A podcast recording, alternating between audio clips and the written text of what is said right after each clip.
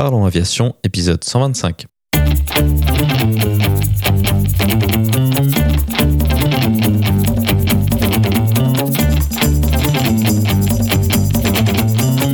Parlons Aviation, le podcast qui parle de tout ce qui vole.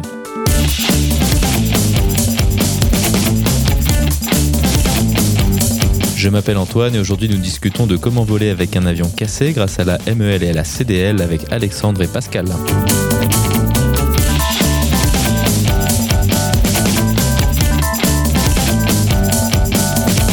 Bienvenue à bord, j'espère que vous êtes confortablement installés. Parlons aviation épisode 125, prêt au départ.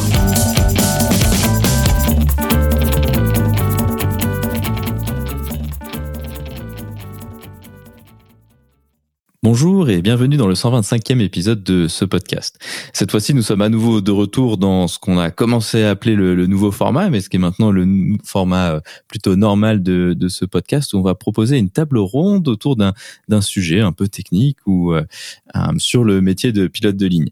Avant de se lancer euh, dans ce sujet, ce que je vous propose de faire, c'est de présenter les invités qui sont avec moi aujourd'hui. Je propose de commencer par Alexandre. Bonjour Alexandre et bienvenue sur le podcast. Bonjour, merci Antoine, merci de m'accueillir. Voilà, bah c'est un, un plaisir de t'accueillir Alexandre. Donc ça fait euh, plusieurs mois, enfin depuis le début du nouveau format qu'on essaie de trouver une date pour que tu puisses euh, venir sur le podcast et on a enfin euh, réussi.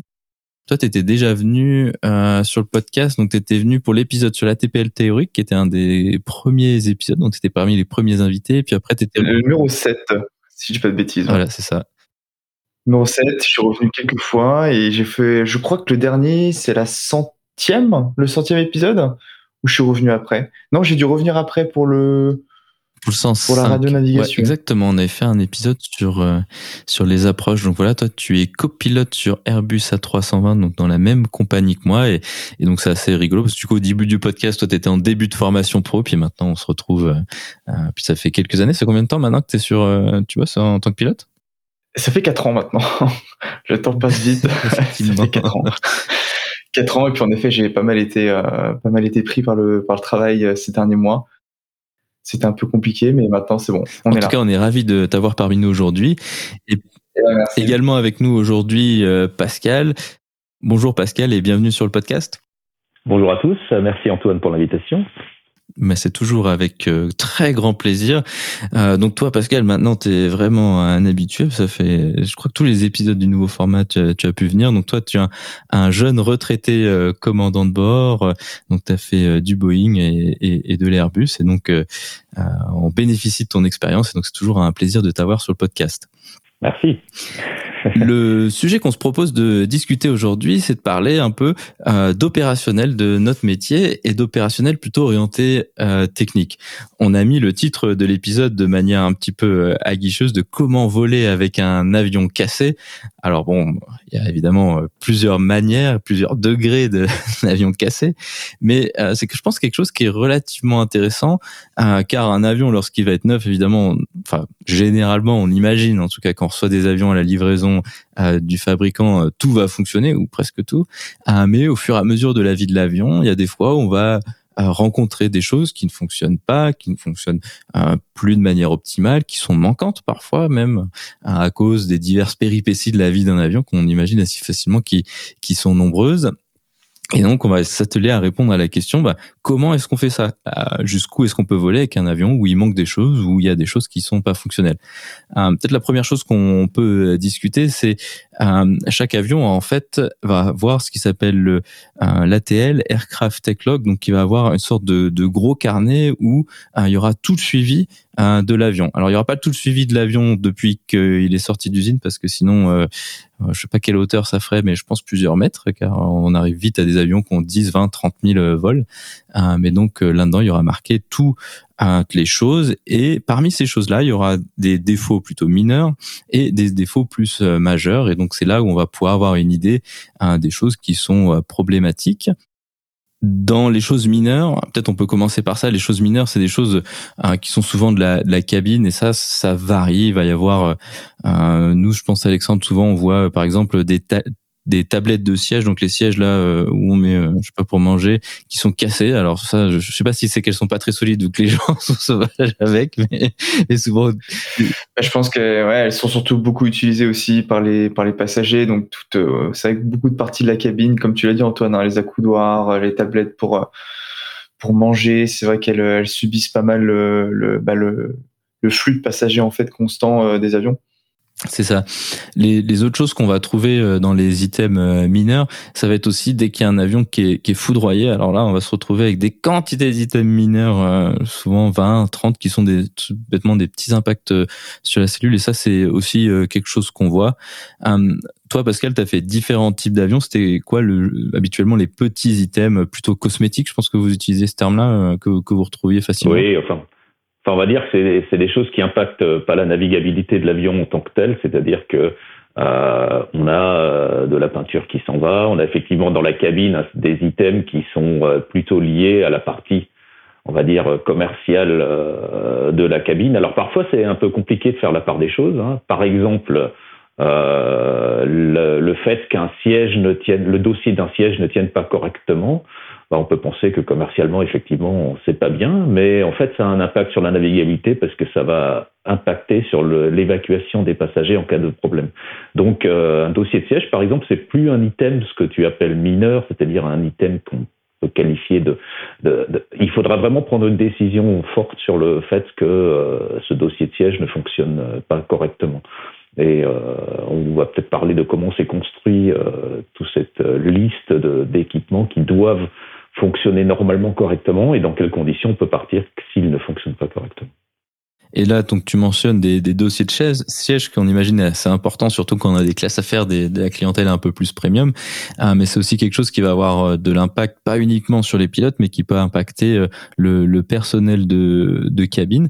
Euh, nous, maintenant, depuis, ah, je sais pas, ça faire une petite année, quelque chose comme ça, les personnels de cabine, en fait, retrouve dans leur document de briefing le statut technique euh, de l'avion, exactement la même chose que, que nous on a en fait. Alors tout est peut-être pas nécessairement très intelligible euh, pour eux, surtout qu'ils n'ont pas toutes les documentations associées, mais euh, ça permet eux d'avoir une idée s'il y a un item majeur en cabine.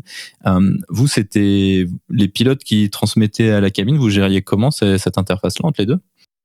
Alors en fait, il y avait, il y avait une vraie séparation entre ce qu'on ce qu'on peut appeler la, ce qu'on va appeler tout à l'heure, on va dire sans doute précisément ce que c'est, ce qui, s'appelle la MEL, la Minimum Equipment List, qui est une vraie, qui est la liste qui concerne la navigabilité de l'avion. Donc ça, ça c'était euh, géré exclusivement euh, par les pilotes.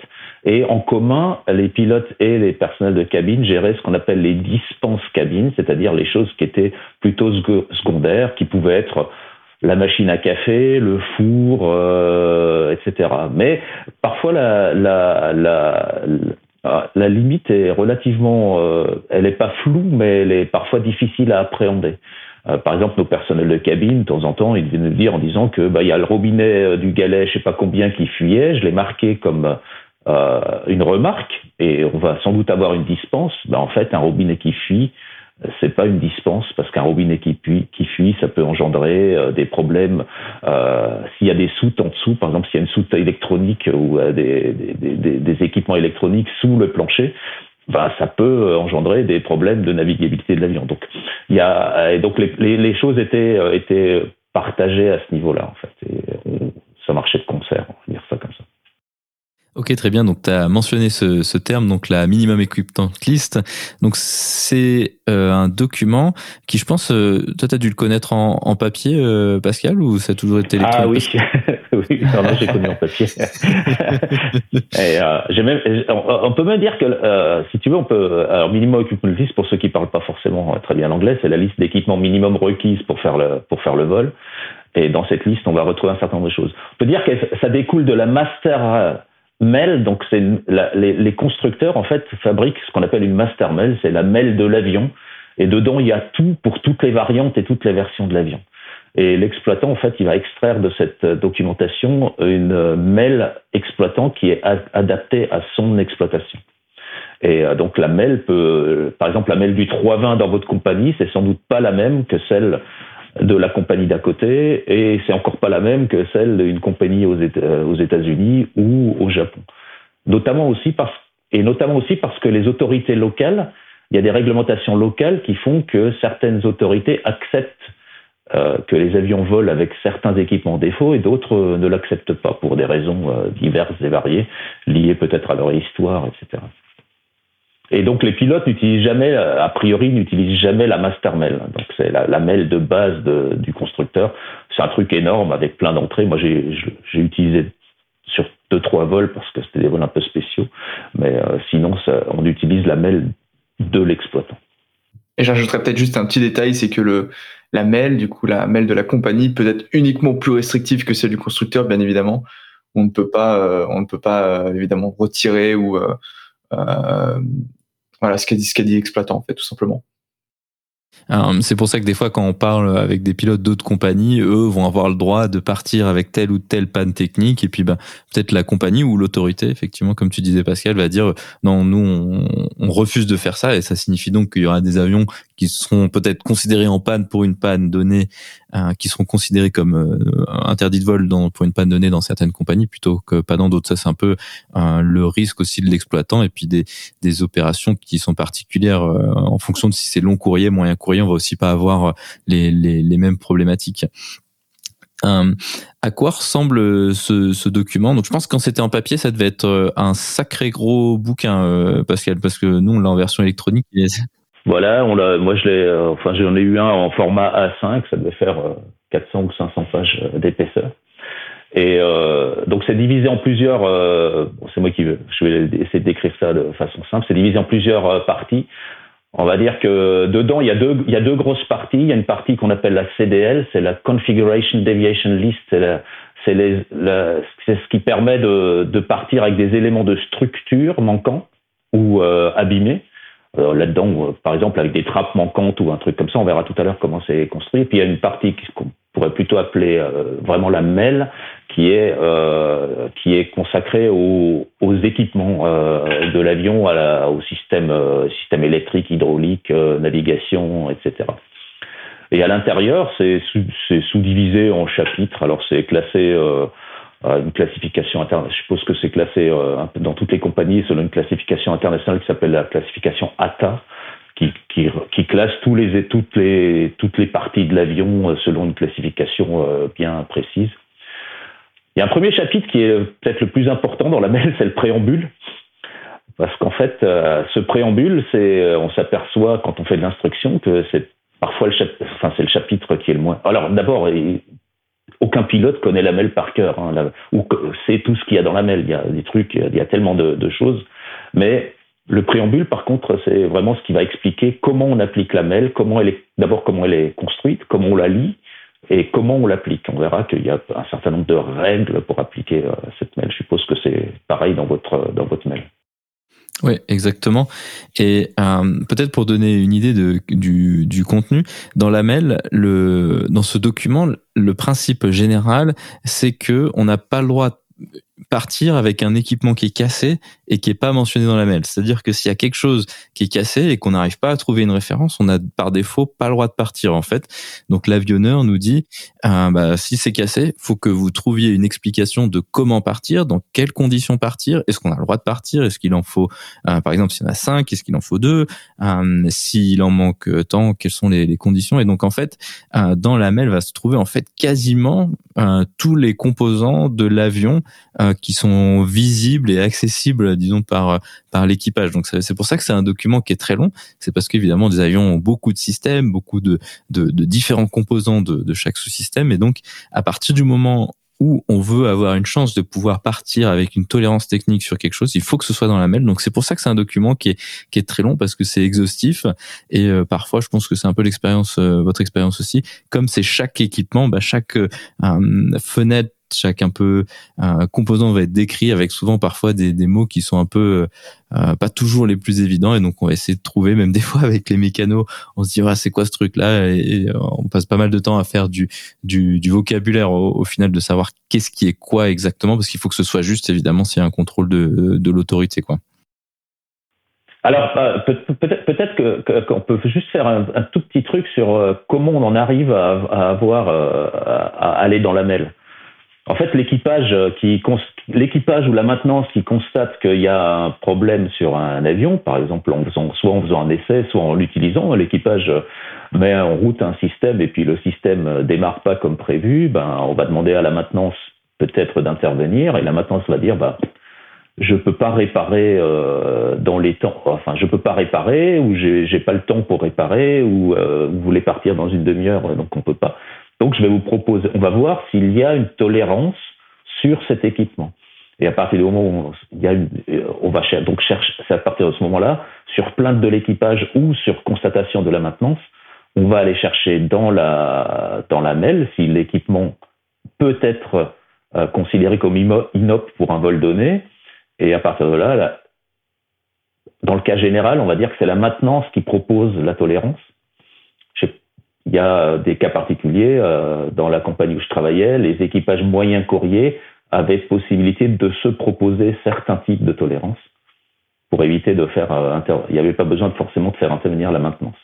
Mais c'était des cas très très particuliers. Je ne sais pas si chez vous c'est comme ça ou pas, ou si c'est toujours la maintenance qui propose les tolérances.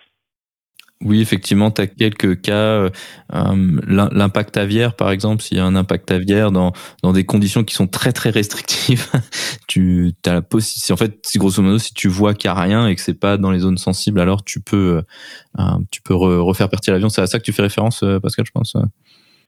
Oui, c'est ça. Ou alors, il y a par exemple, je vais prendre un exemple simple. Il y a un éclairage qui fonctionne pas dans le poste de pilotage. C'est considéré comme un équipement en panne si c'est pour un vol de jour, on peut considérer qu'il n'y a pas besoin de faire intervenir la maintenance pour euh, réparer cet éclairage et euh, l'équipage sera autorisé dans, donc, dans ces conditions-là. À, euh, il n'y a pas de conséquences opérationnelles, on est sûr que c'est bien cet équipement qui est en panne et pas un autre, enfin bref, il y a un certain nombre de conditions et dans ce cas-là, c'est l'équipage qui pourra se proposer des tolérances. Dire dans le cas général, c'est plutôt la maintenance qui propose les tolérances et ensuite l'équipage agira avec cette proposition pour Jean-Pascal, euh, en tout cas, en tout cas en partance de Genève où la maintenance, c'est vrai qu'on a très peu de, de, découchés avec dans la compagnie dans laquelle on travaille, donc c'est vrai que souvent la maintenance est faite au même endroit. Et lorsqu'on a des mails, en tout cas dans, dans mon cas de figure, euh, c'est rarement, euh, en tout cas, les pilotes euh, une fois à l'avion euh, qui appellent la maintenance pour euh, pour faire partir l'avion sous mail. Ça m'est arrivé quelques fois. On aura des exemples un peu plus tard.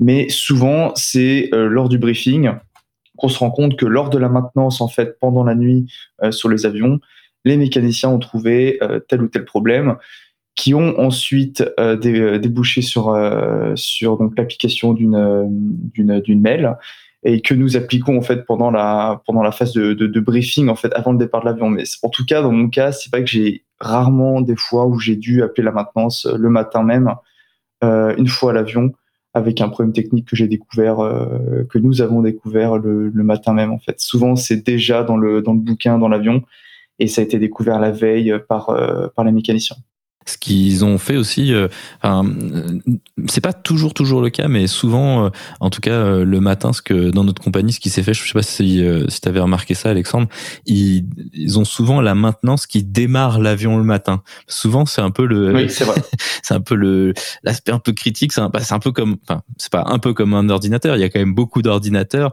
et des fois au démarrage, bah, il y a un petit bug ou, ou deux.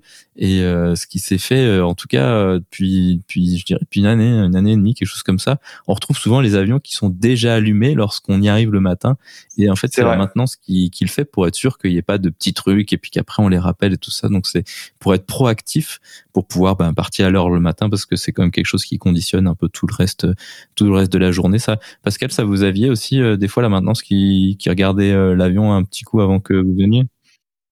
Oui, ça arrive. Oui, oui, ça arrivait. Sur moyen courrier, ça pas trop, mais sur long courrier, oui, on arrive. Généralement, l'avion est sous tension et euh, ils ont, ils ont fait, ils ont fait, euh, ils ont de, toute façon une visite journalière à faire. Donc, ils, sur long courrier, à toute façon, quasiment à chaque, à chaque escale, il faut faire une visite journalière. Donc, il y a des mécaniciens sont là pour faire, pour faire, pour faire la visite et voir. Mais on découvre quand même un certain nombre de problèmes quand l'équipage met en œuvre l'avion et il arrive, enfin, il arrive régulièrement quand on découvre des choses et donc on fait intervenir la maintenance. Euh, enfin, de toute façon, on essaye de faire intervenir la, maintenance à chaque fois. Et s'ils peuvent, parfois ils peuvent réparer. Hein, faut pas faut pas non plus dire qu'on part tout le temps avec des tolérants, des équipements tolérance. Mais quand c'est pas possible, ben on va proposer une tolérance et là on va rentrer dans, je suppose que la suite du, de, la discussion, c'est comment on gère, comment l'équipage gère cette tolérance et quelles sont les, les conséquences que ça peut avoir. Voilà, exactement. Donc, ce que je vous propose de faire, c'est de prendre quelques exemples pour donner une idée de comment est-ce qu'on peut partir avec un équipement euh, défaillant. Le premier que je peux vous proposer, c'est un, en tout cas chez nous l'été, c'est un grand classique. c'est euh, l'APU euh, dysfonctionnel. Euh, donc, pour ceux qui connaissent pas nécessairement, l'APU, c'est une sorte de petite turbine qui est située dans la queue de l'avion et en fait, c'est quelque chose qui va pas tellement servir en l'air euh, de manière euh, normale, mais qui va servir tout le temps au sol. Et au sol, ça va fournir euh, deux choses qui sont évidemment totalement indispensables. Ça va fournir l'électricité hein, pour avoir bah, la lumière, les ordinateurs, tout ce qu'il faut pour alimenter l'avion, disons. Et ça va aussi fournir de l'air sous pression, ce qui va être utile d'une part pour la clim, euh, ce qui, quand on est euh, en Grèce ou au Maroc ou euh, dans le sud de l'Italie l'été par 40 degrés, devient très vite indispensable. Et puis aussi l'air pour démarrer les moteurs. Et ça, je pense que c'est vraiment une des pannes les plus classiques l'été. Alexandre, je pense que aussi ton, ton expérience est une des plus, plus problématiques, entre guillemets, en tout cas pour le confort passager. Hein. Exactement, en termes de confort, c'est terrible. Et c'est l'une, justement, au niveau des, des opérations euh, nécessitent pas mal d'équipements supplémentaires qui, qui sont relativement peu utilisés et en fonction des aéroports vers lesquels on vole, euh, souvent c'est souvent un peu compliqué de trouver de l'équipement opérationnel, fonctionnel euh, dans les délais impartis et c'est vrai que c'est très très pénalisant. C'est ça demande ça, requiert, ça requiert vraiment une charge de travail supplémentaire non négligeable pour l'équipage et c'est vrai que le confort des passagers ou même de, l'équipage en, est impacté, c'est clair. Et donc là, dans, dans ce cas-là, euh, par exemple, la, la MEL, elle va dire, ben, voilà, on a le droit de partir avec un APU dysfonctionnel, elle va donner un une, une intervalle de réparation. Euh, là, il y a une gestion de risque, c'est-à-dire que si euh, il y a un équipement qui est quand même relativement secondaire par rapport à la sécurité du vol, donc l'APU, euh, en tout cas dans les, dans les conditions telles que nous on l'exploite. Dans ce cas-là, il va y avoir une intervalle de réparation qui va être assez important. Donc euh, intervalle C, ça va être quelque chose comme un mois, potentiellement deux, alors que sur certaines choses qui sont plus critiques, là, ça va être plutôt, on va peut, on peut se retrouver avec des choses qui vont être autorisées un vol ou deux, hein, parce que le constructeur souhaite pas qu'on prenne le risque de voler avec ça. Donc il y aura euh, des conditions.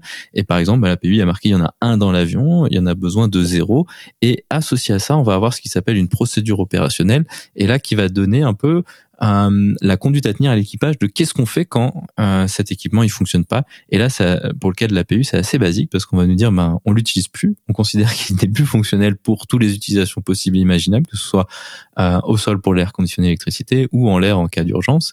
Et il va nous dire, ben voilà, pour pouvoir démarrer les moteurs, il va faire une référence à une autre procédure et euh, c'est là que le bazar commence parce que là, il va falloir euh, avoir des équipements au sol qui vont nous permettre d'avoir, bah, de suppléer aux fonctions que, que ça faisait cette APU. Donc l'électricité en général, ça, ça pose rarement de problème. Euh, mais le groupe de démarrage, donc c'est comme un groupe d'air conditionné, sauf avec une puissance beaucoup plus conséquente qui va permettre de, de démarrer les moteurs. Et là, c'est en général là où ça devient plus compliqué parce que tous les aéroports ne sont pas nécessairement équipés. Ça, Pascal, je pense que c'est aussi une mail que, que tu déjà rencontré. Je pense que c'est quelque chose de relativement commun chez vous aussi. Alors, c'est quelque chose de relativement commun. Euh, c'est quelque chose qui arrive euh, bon, régulièrement, avec euh, des implications euh, quand même assez, assez fortes. tu parlais de, de l'escale d'arrivée sur laquelle il faut, il faut avoir les moyens pour pouvoir repartir. Hein. Ça, ça, c'est d'ailleurs une considération qu'on va avoir assez souvent quand on a, quand on regarde la MEL, c'est parce que la MEL, c'est bien de s'en servir pour son propre vol, mais après, il y a d'autres vols hein, qu'on fait soi-même d'ailleurs, ou qu'on on passe l'avion à des collègues, et donc il faut que eux ils puissent refaire le vol d'après aussi. Donc si on amène l'avion dans un coin où euh, il va rester euh, planté là pendant plusieurs jours parce qu'il n'y a pas les équipements pour faire repartir, ou parce qu'il n'y a, a pas les conditions pour le faire repartir, c'est quand même un peu embêtant. Euh, il y a un deuxième aspect dans, dans, dans cet aspect MEL, c'est que c'est que pour reprendre l'exemple de l'APU, euh, cet APU, il est, c'est un moyen de secours, euh, un moyen, un moyen supplémentaire en vol. pour certains cas. Alors, c'est un moyen supplémentaire d'avoir de l'électricité en vol et c'est un moyen supplémentaire d'avoir de l'air en vol. Et, donc, si on est en vol et qu'on a des pannes sur le système électrique ou sur le système pneumatique, eh ben, on va pas avoir ce moyen de secours.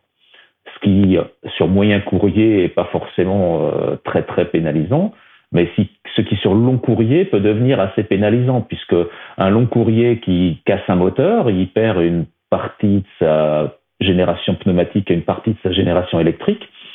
Et comme il a plus d'APU pour le remplacer, eh ben, il se retrouve avec une génération pneumatique et une génération électrique relativement amoindrie. Et pour cela, c'est pour cela que dans les avions long courrier bimoteurs notamment, qui sont, euh, qui ont des, euh, comment dire, des autorisations ETOPS, ben, ce type de panne, ça va soit diminuer l'autorisation ETOPS, c'est-à-dire qu'en temps normal, par exemple, un triple 7, il a une autorisation ETOPS de 180 minutes.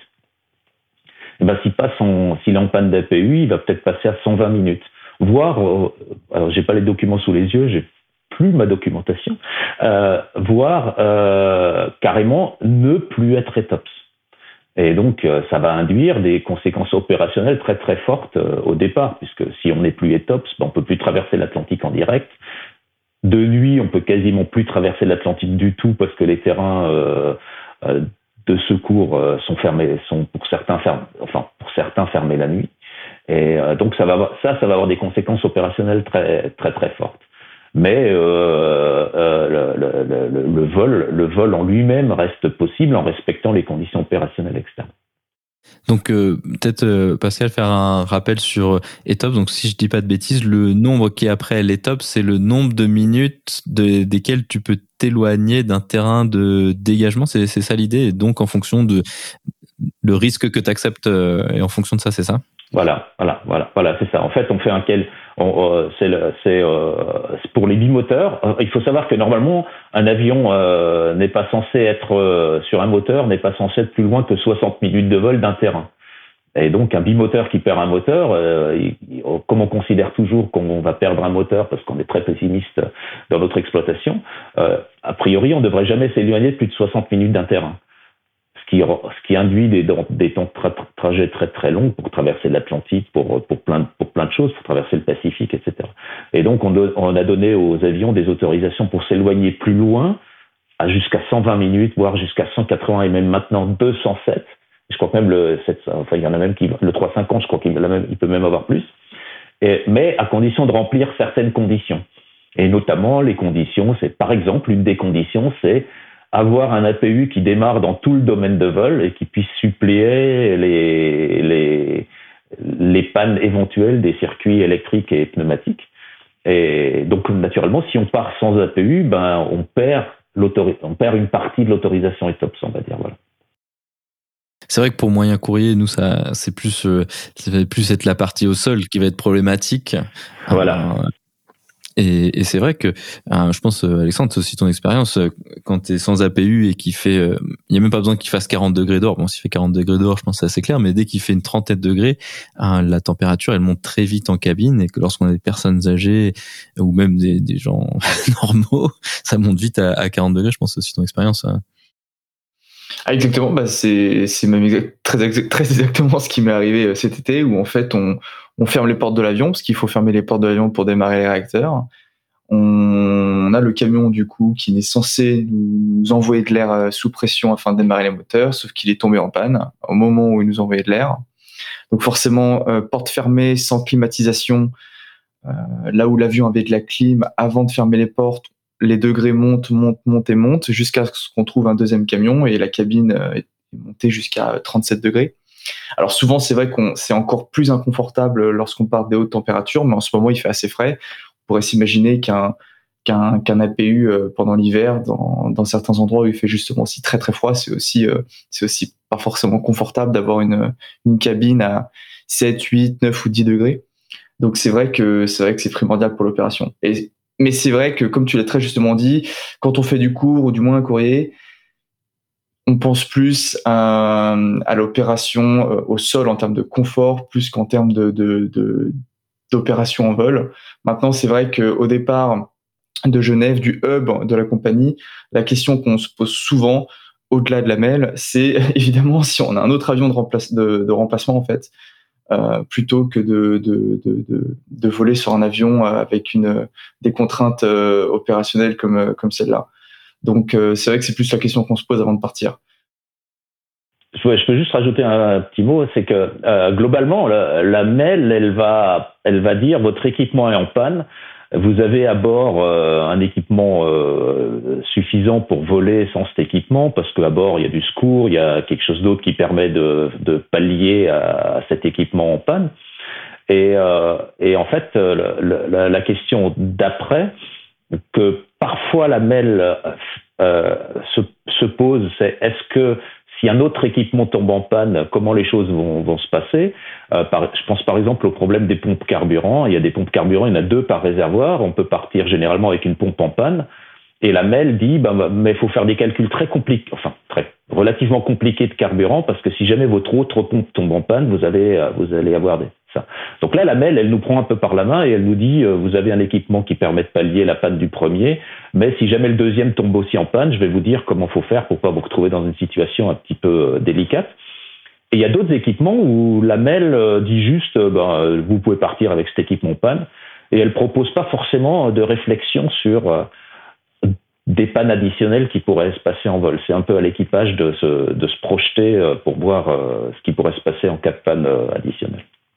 Sur euh, ça, c'est un très bon sujet qui occupe beaucoup les, équipages, cette notion de, de, de panne additionnelle. Et euh, en général, il y a ces petits, euh, ces petites phrases dans la mail qui dit bon, il y a cette panne là, vérifiez votre votre capacité d'approche, vérifiez votre capacité d'approche euh, au GPS par exemple. Donc là, la mail se prononce pas directement, mais euh, par exemple, un, un, autre exemple que que je peux citer que j'avais eu une fois, c'est il y avait un l'écran de navigation du commandant il fonctionnait pas. Donc euh, hein, c'est pas que l'affichage était pas juste, c'est juste qu'il y avait il y avait rien, il fonctionnait pas. Et euh, on peut dire bon ok, euh, alors ça c'est une panne qui est intéressante. Est-ce qu'on l'accepte déjà? Parce qu'évidemment les, les, équipages ont toujours la possibilité de, de refuser. Mais en fait euh, voilà la mail était assez laconique en disant bon pas de problème, on peut partir avec un écran de navigation. Par contre grosso modo faut que tous les autres écrans primaires ils, fonctionnent, ce qui était assez raisonnable. Puis là elle dit ah, faites attention à votre à votre catégorie d'atterrissage. Puis là, on voit que effectivement, bah, ah, si le commandant il a pu cet écran-là, alors on peut plus poser dans les conditions les plus problématiques. Et euh, ensuite, euh, ah, est-ce qu'on peut faire une approche au GPS parce que les approches au GPS, les informations en tout cas sur le 320 sont pas tous sur l'écran principal. Et là, la, la réponse était bah non. Par exemple, le, commandant avait plus le droit de faire une approche au GPS euh, en tant que PF, donc c'est plus lui qui a le droit de voler une approche au GPS de son côté. Donc ça devait être le copie. Bon, ça, ça, ça se fait.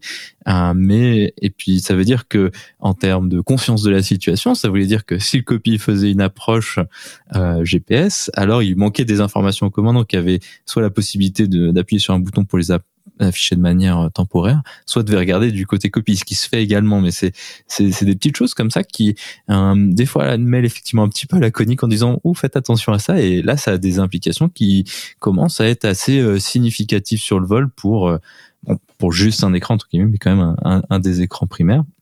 J'ai un petit exemple pour ça également qui était qui est euh, on fait un vol sur je sais plus où on allait enfin bref et ce qu'on appelle l'in-flight entertainment c'est-à-dire le, tout le système vidéo passager était en panne déjà, c'est pas cool pour les passagers. Ouais, non, non, non, mais c'est pas cool pour les passagers parce que faire 10 euh, heures de vol, euh, enfin bref, euh, c'est surtout pas cool pour les PNC hein, parce que ils vont être, enfin bref, il va falloir faire des choses un peu différemment.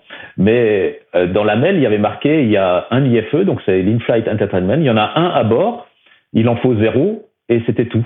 Il n'y avait aucune autre indication.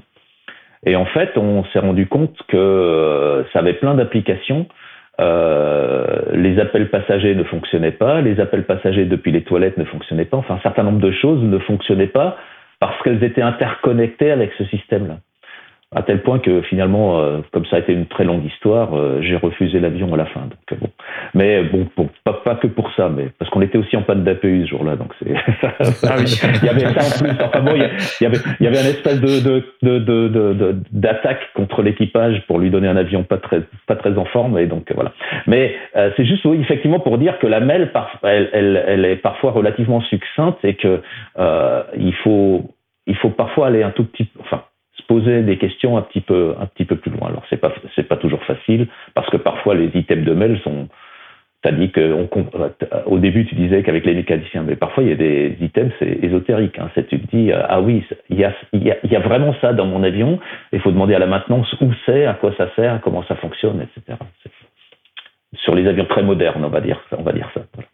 Toi, Alexandre, tu as, un autre exemple de, choses que tu as déjà rencontrées euh, un peu comme ça? Eh ben, euh, c'est assez récent. C'était en novembre euh, où justement on a atterri au Kosovo et on s'est retrouvé du coup avec le cabin handset. Donc, il s'agit en fait du, petit téléphone où vous voyez la chef de cabine à l'avant de l'avion faire ses annonces, qui ne marchait plus. Alors déjà, il faut savoir une chose, c'est que bah, la mail, elle est applicable uniquement lorsque l'avion ne, marche pas, lorsque l'avion ne peut pas se déplacer par ses propres moyens. Donc c'est bien souvent lorsqu'il est au parking moteur arrêté. Et euh, la mail indique que ce cabin handset, le téléphone doit être, euh, enfin en tout cas celui de l'avant, euh, doit être fonctionnel. donc, on a essayé plusieurs fois d'interchanger parce qu'on peut interchanger les, téléphones entre l'avant et l'arrière de l'avion. Euh, et après plusieurs heures de, maintenance, euh, le, swap, le, changement de ces, téléphones ne marchait pas. Et la maintenance a, euh, creusé un peu plus le, problème et a finalement trouvé que c'était un, une, carte, en fait, un, ordinateur à bord de l'Airbus qui ne, qui ne fonctionnait pas.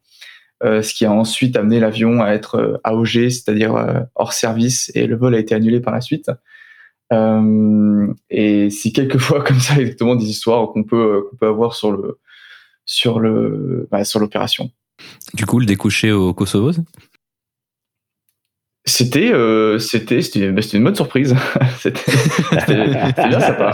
Alors on est rentré le lendemain, on a un vol qui est venu nous chercher euh, qui est venu nous chercher. L'avion est resté euh, est resté quelques jours du coup euh, bah, bloqué au Kosovo en attente euh, que la pièce commandée arrive sur place pour qu'elle soit en, euh, en, effet du coup changée par la maintenance sur place et que l'avion puisse être rapatrié euh, à la base de départ. Mais c'était une bonne expérience. Ah, ok, ouais, je, suis assez curieux de, de voir ça. Euh, si je peux donner peut-être un, un, un, dernier exemple, euh, cette euh, cette mail en fait, donc c'est il y, a tous les ordinateurs et je trouve que ça permet aussi de donner parfois des des, des, des exemples d'ordinateurs qui montrent à quel point les avions modernes sont complexes et, intégrés. Moi ça j'avais eu une fois, donc pas sur la base où je suis actuellement, sur, sur une autre base de, de notre compagnie, on avait eu quelque chose qui paraît tout bête, mais en fait qui a des implications qui sont assez euh, invraisemblable.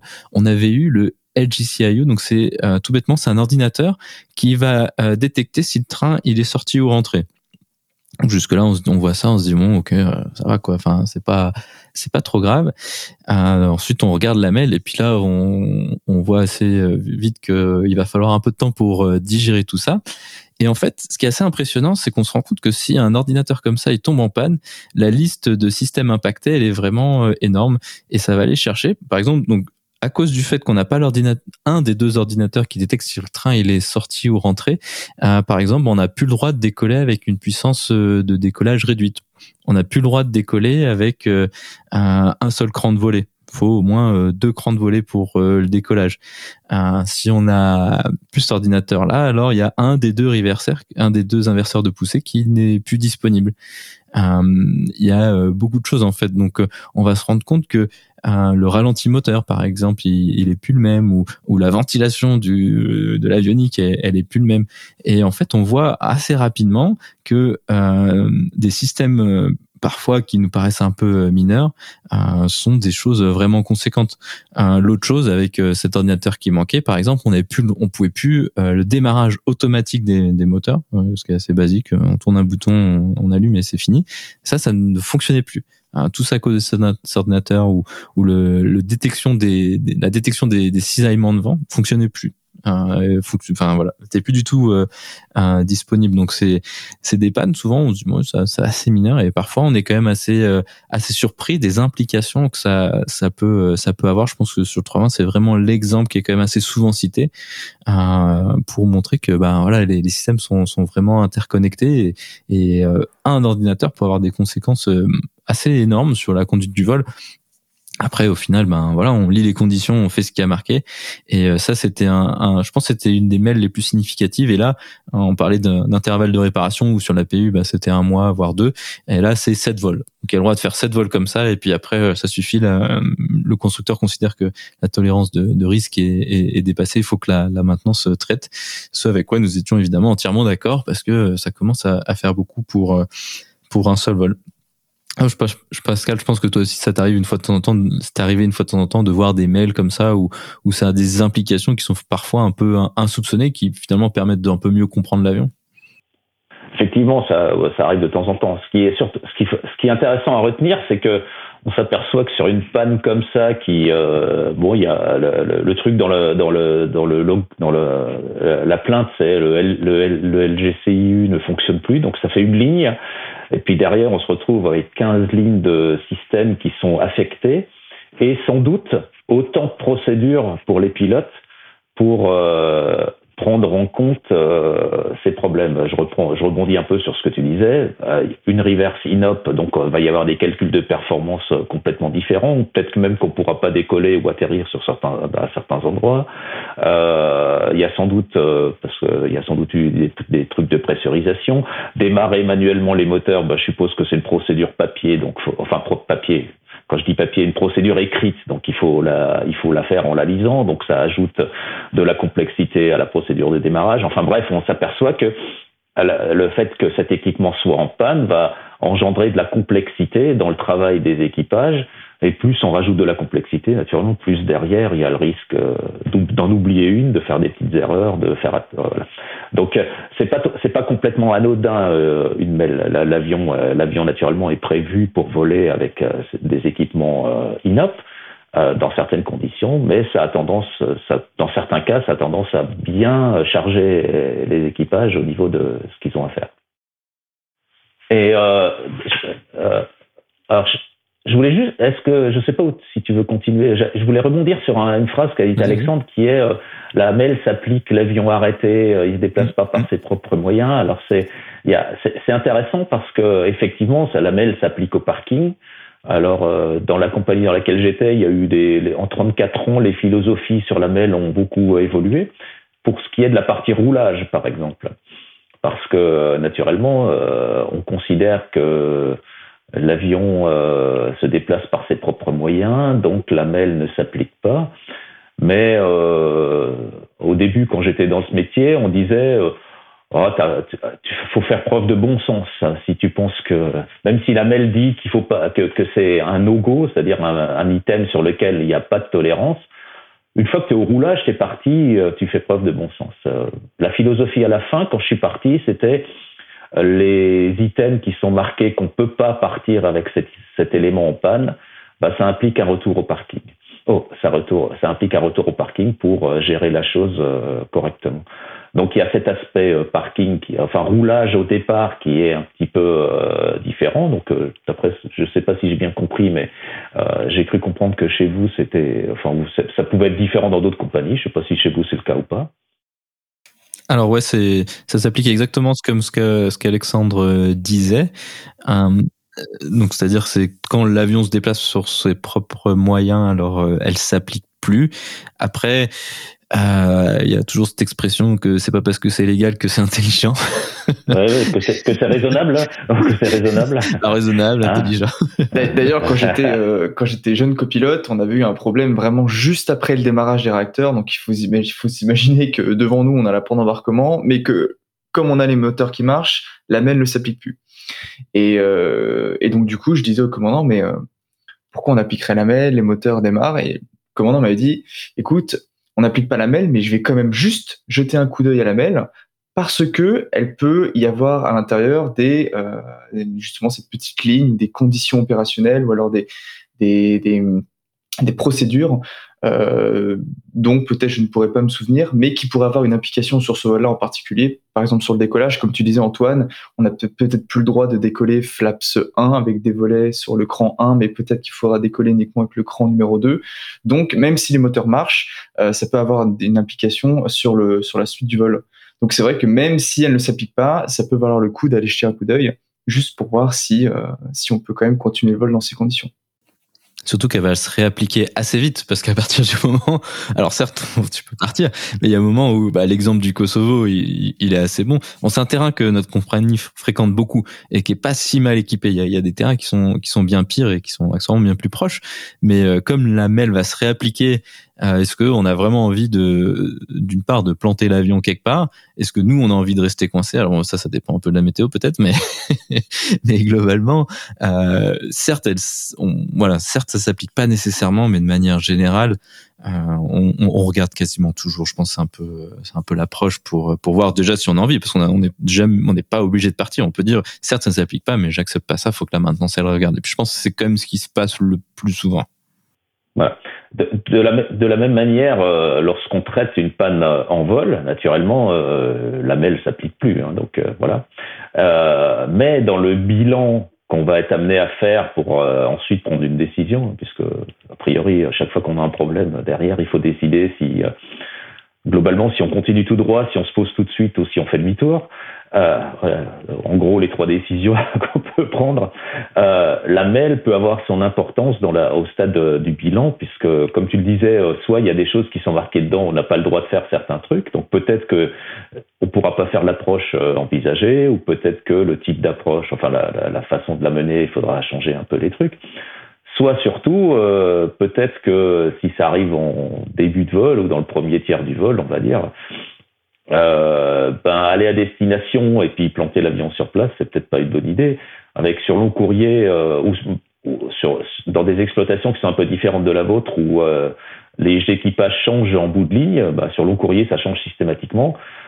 C'est un petit peu laisser le bébé aux collègues et puis peut-être que ça a des implications opérationnelles pour le vol retour. Hein. Peut-être même que le vol retour est pas possible.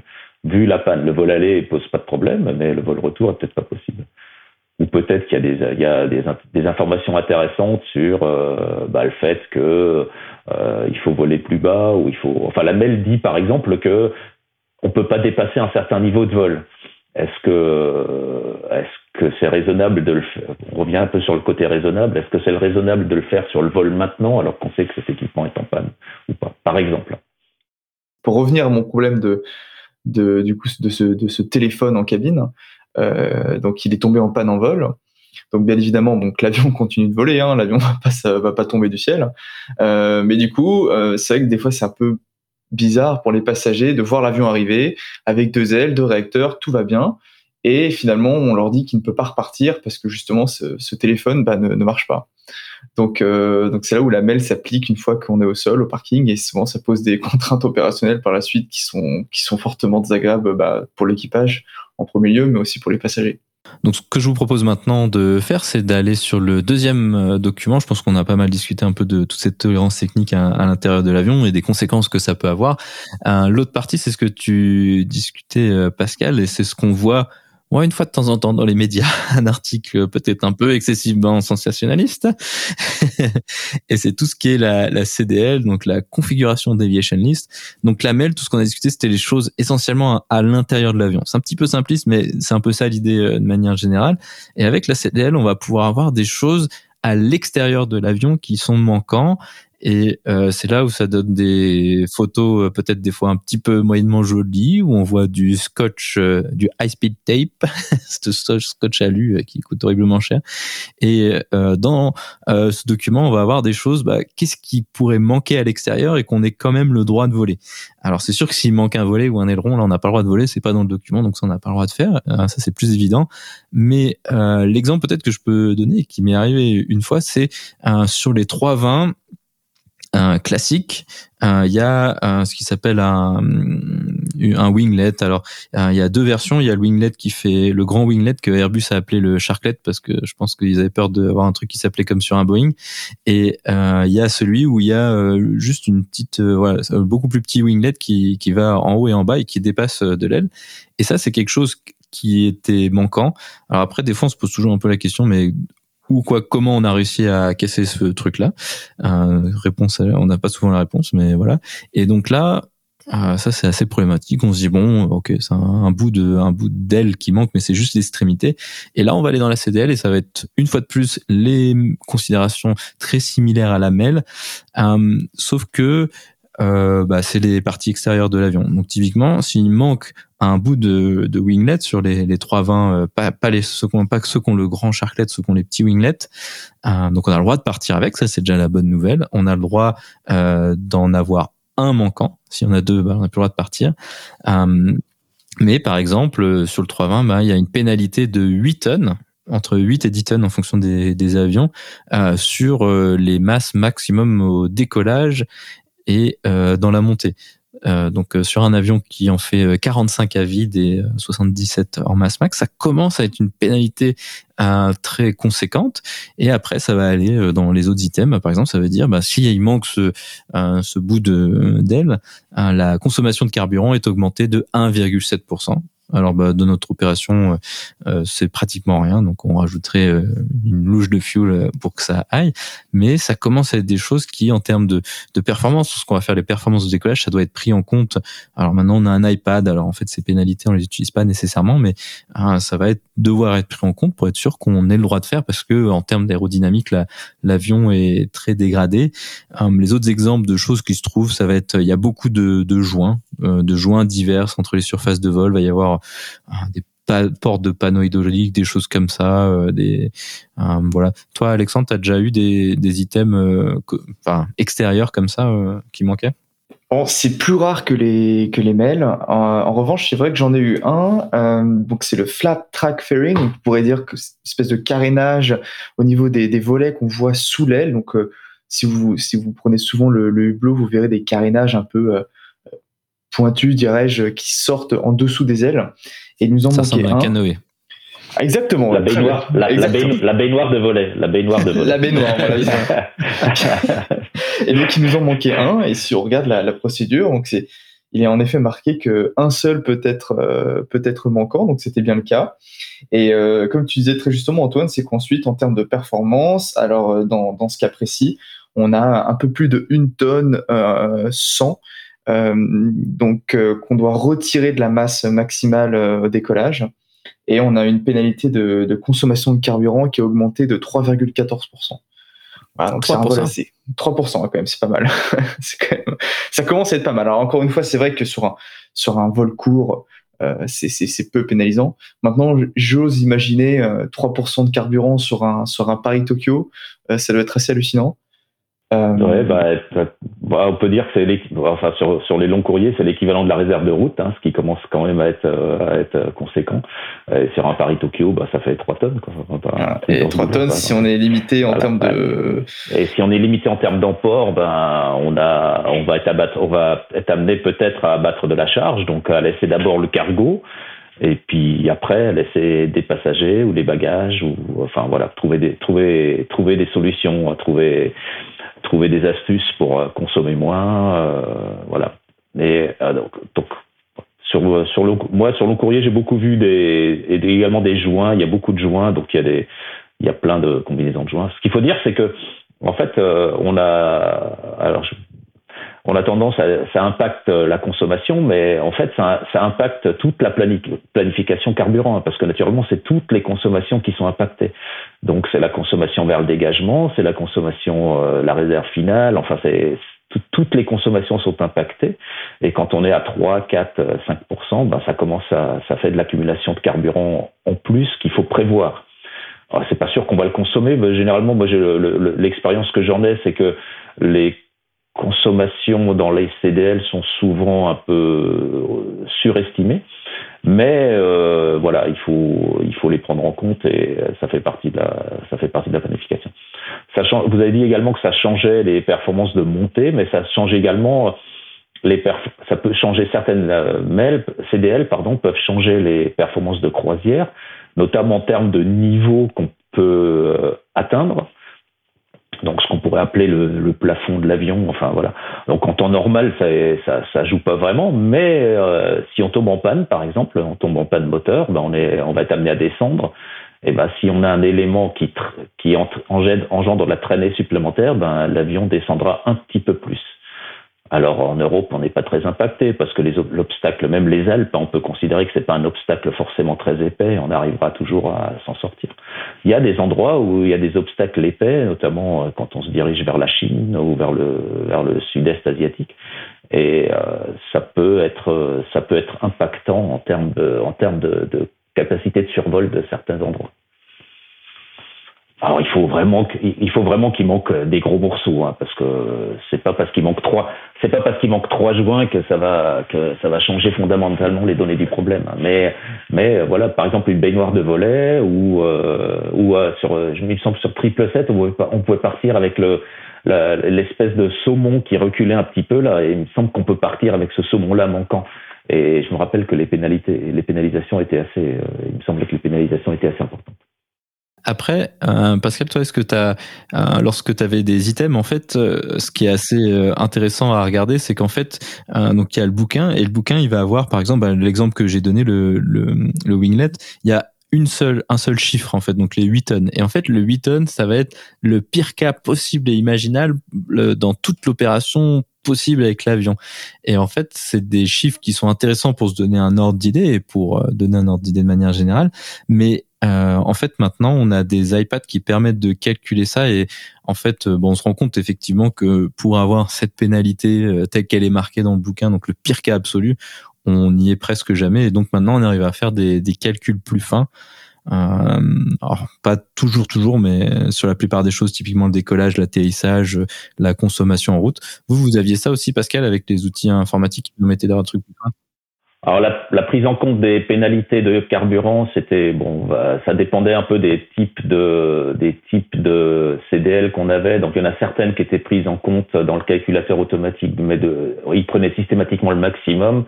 Il y en a d'autres, il fallait bidouiller un petit peu. Enfin, c'était les dispatchers qui faisaient ça, hein, qu'il fallait bidouiller un petit peu des coefficients pour prendre en compte la valeur euh, la valeur réelle. Ça dépendait un peu des items. C'était, moi, je sais pas trop comment ils avaient choisi lesquels. Euh, étaient pris en compte automatiquement et lesquels euh, il fallait euh, faire manuellement. Mais bon, voilà.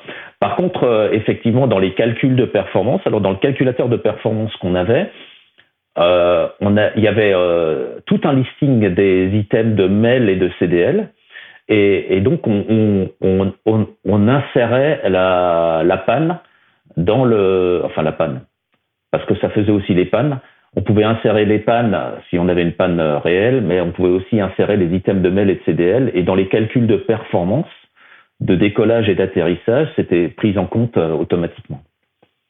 Et avec, par exemple, des verrous, euh, par exemple, il y, a des, il y a des choses qui sont interdites, euh, qui sont interdites. La, la mail interdit un certain nombre de choses, et donc si on insérait une mail avec des conditions dans lesquelles c'était interdit, ben, le système disait vous n'avez pas le droit. Par exemple, on n'a pas le droit de décoller sur une piste contaminée avec une réverse désactivée. Et eh ben, si on mettait euh, réverse désactivée et 4 euh, mm, enfin, allez, on va dire de la neige, ben, le système disait vous n'avez pas le droit de décoller. Donc il y avait un certain nombre de verrous et puis ça prenait automatiquement en compte les, les pénalisations liées à, à cet item de mail ou de CDL. Ouais, exactement. Nous, Alexandre, on, a eu des, on a eu des iPads euh, avec euh, des applications Airbus et qui sont euh, vraiment très très bien faites. On a eu diverses itérations de trucs un peu sur Windows et puis maintenant on a des iPads. Puis je pense un peu ton expérience aussi. C'est, vraiment très bien fait. Puis tu coches, en fait, on coche dans la mail, puis après ça propage dans, toutes les applications, puis ça fait tous les calculs de, de. Je pense que c'est aussi ton expérience que ça c'est vraiment bien ce qu'on a maintenant aussi. Euh, exactement, c'est-à-dire que comme, on parlait tout à l'heure, on, a justement donc le, le, le log, le manuel technique de l'avion, euh, avec les références pour les mails, les CDL, et il nous suffit simplement en fait de les rentrer dans le dans l'iPad de manière très intuitive, et puis on se retrouve avec euh, du coup des calculs qui sont beaucoup plus précis que ce qu'on pouvait faire avant. En interpolant, etc. Donc c'est vrai que c'est devenu très intuitif, beaucoup plus rapide et très facile d'utilisation. Exactement. Euh, donc voilà, bah, je pense qu'on n'a pas trop mal fait le tour euh, de la CDL.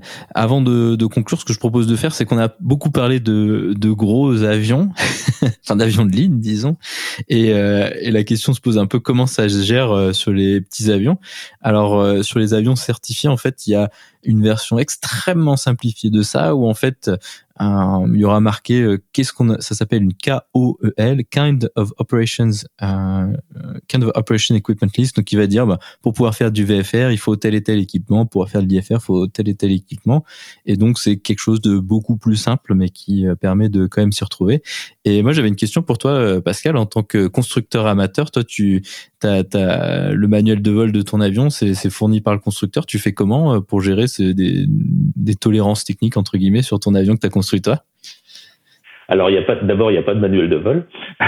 parce que c'est pas obligatoire et que bon j'ai des versions euh, prototypes dans mon ordinateur que j'ai jamais je suis jamais allé jusqu'au bout parce que je préfère voler que d'écrire le manuel.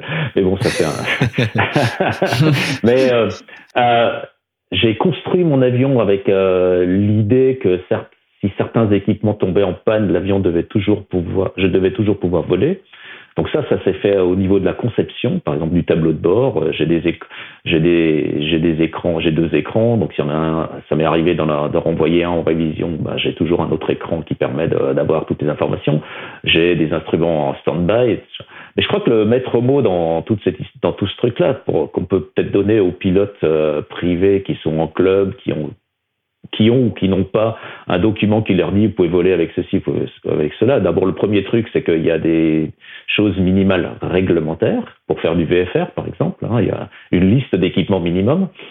Donc, euh, bah, il faut être réglementaire. Et le deuxième truc, c'est qu'il faut être raisonnable. Ça veut dire qu'il faut, euh, faut bien se dire que de partir euh, euh, son badin, euh, bon, si le badin tombe en panne en vol, on va faire avec. De partir sans, c'est est-ce que c'est est-ce que c'est vraiment Enfin bon, je crois qu'on peut même pas en faire, il faut un badin, mais, mais voilà, est-ce que est-ce que ce qu'on va faire, c'est vraiment euh, raisonnable? Et le maître mot, c'est peut-être c'est peut-être ça, être raisonnable. Je trouve que c'est euh, une bonne, euh, un bon chemin vers la conclusion. Euh, il y a tout le système technique, comment c'est fait, comment ça peut être fait, et au final, à la fin de tout ça, il y a toujours l'humain qui se dit, l'équipage qui se dit, est-ce que on accepte de faire ça, étant donné ce qu'on a à faire, étant donné notre notre niveau d'expérience, est-ce qu'on a déjà essayé de faire ça, ça fonctionne pas, est-ce qu'on est-ce qu'on sent, est-ce qu'on sent les choses ou pas, et c'est toujours ça un peu une des raisons fondamentales, je pense, pour laquelle on est encore là c'est qu'il hein, y a un moment, il faut quelqu'un qui soit capable d'analyser tout ça et dire est-ce que moi je suis confortable avec ce risque hein, malgré euh, le fait que ce soit euh, légal, que la doc m'autorise à le faire, est-ce que j'accepte euh, de partir comme ça dans les circonstances qui sont données pour la pour la mission du jour? Et donc c'est c'est aussi ça qui fait l'intérêt de ce boulot. Avec l'environnement du jour, parce que ça sera peut-être pas lundi, ça sera peut-être oui, et puis mardi, ça sera peut-être non, parce que l'environnement a changé, parce que parce que nous, on a changé, parce que, parce que l'équipage n'est pas le même, parce que, enfin, bref, il peut y avoir plein de raisons qui font, qui font que ça, qui font qu'on est, allez, je vais utiliser le mot, un mot que j'aime bien, qui fait qu'on sera obligé de renoncer. Voilà. Le, renoncement, ça fait aussi partie du métier de pilote, enfin, et de l'activité euh, aéronautique, on va dire ça comme ça. Et c'est pas toujours la partie la plus facile. non, non, c'est pas, c'est pas facile. Bon, ça fait un peu pompeux dit comme ça. Mais... Ah, c'est vrai. Ainsi se conclut donc cette euh, discussion sur euh, comment voler avec un avion cassé. J'espère que ça a donné des explications et donné une petite, euh, un petit aperçu de la réalité du quotidien de notre métier. Ça, c'est vraiment des choses qu'on gère pratiquement au, jour le jour. Et donc, Alexandre et Pascal, merci beaucoup d'avoir accepté de venir une fois de plus sur le podcast pour discuter d'un sujet technique avec moi. Merci, à bientôt. Merci, à bientôt.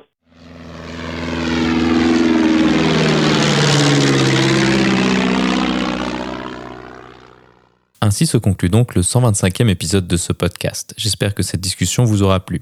Si c'est le cas ou pas d'ailleurs, vous pouvez nous envoyer vos félicitations, remarques, suggestions et doléances sur l'adresse email habituelle contact@parlonsaviation.com. Je vous invite à vous abonner sur votre application de podcast favori. Également, n'hésitez pas à laisser un avis 5 étoiles sur iTunes, ce qui permettra à d'autres personnes de découvrir ce podcast.